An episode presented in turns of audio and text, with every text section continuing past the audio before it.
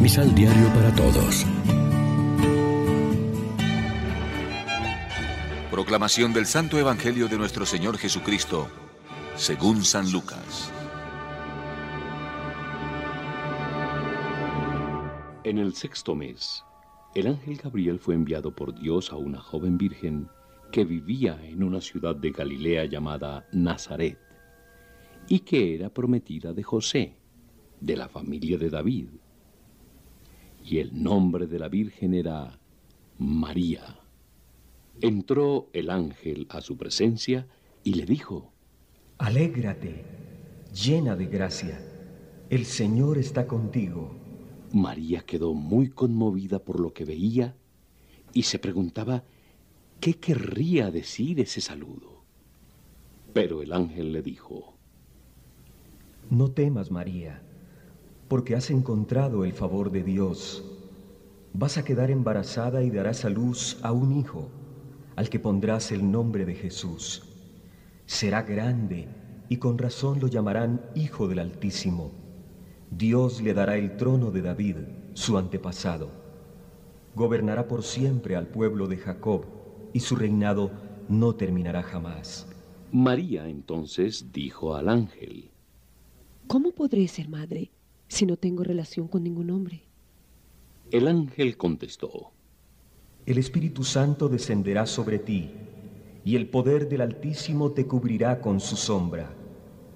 Por eso tu Hijo será santo, y con razón lo llamarán Hijo de Dios. Ahí tienes a tu parienta Isabel. En su vejez ha quedado esperando un hijo, y la que no podía tener familia se encuentra ya en el sexto mes del embarazo. Para Dios nada será imposible. Yo soy la servidora del Señor. Hágase en mí lo que has dicho. Después de estas palabras, el ángel se retiró. Lección Divina. Hoy es jueves 8 de diciembre. La iglesia se viste de blanco para celebrar la solemnidad de la Inmaculada Concepción de la Santísima Virgen María y como siempre nos alimentamos con el pan de la palabra.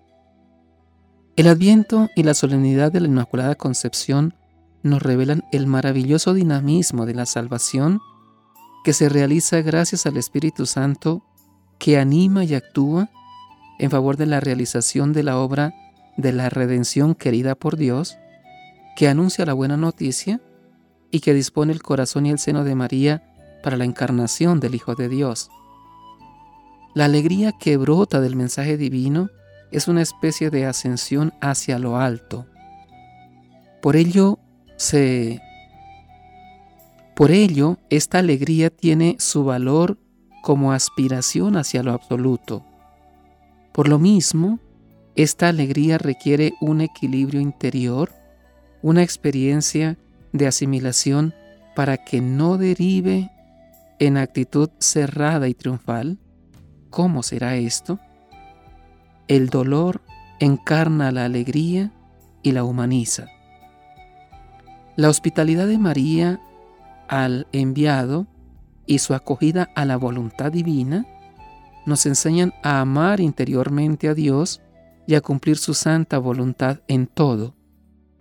Puedo decir a María, tú eres la causa de mi alegría, porque por medio de ti, Dios eterno, descendió a la tierra y a mi corazón. Reflexionemos.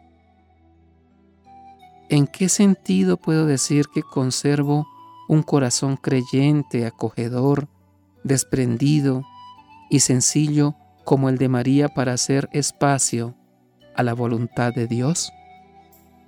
¿En qué casos puedo decir que mi alegría brota de la fuente del amor de Dios que se nos manifestó en Jesucristo? Oremos juntos.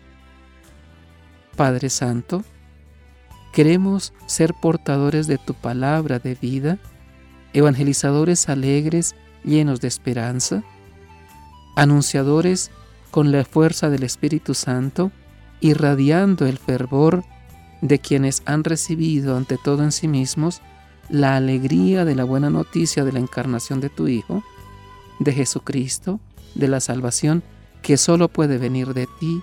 Amén. María, Reina de los Apóstoles, ruega por nosotros.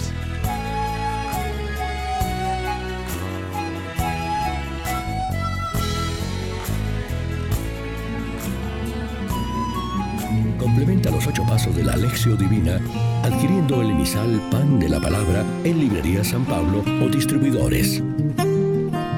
Más información www.sanpablo.co Pan de la Palabra. Vive la reflexión.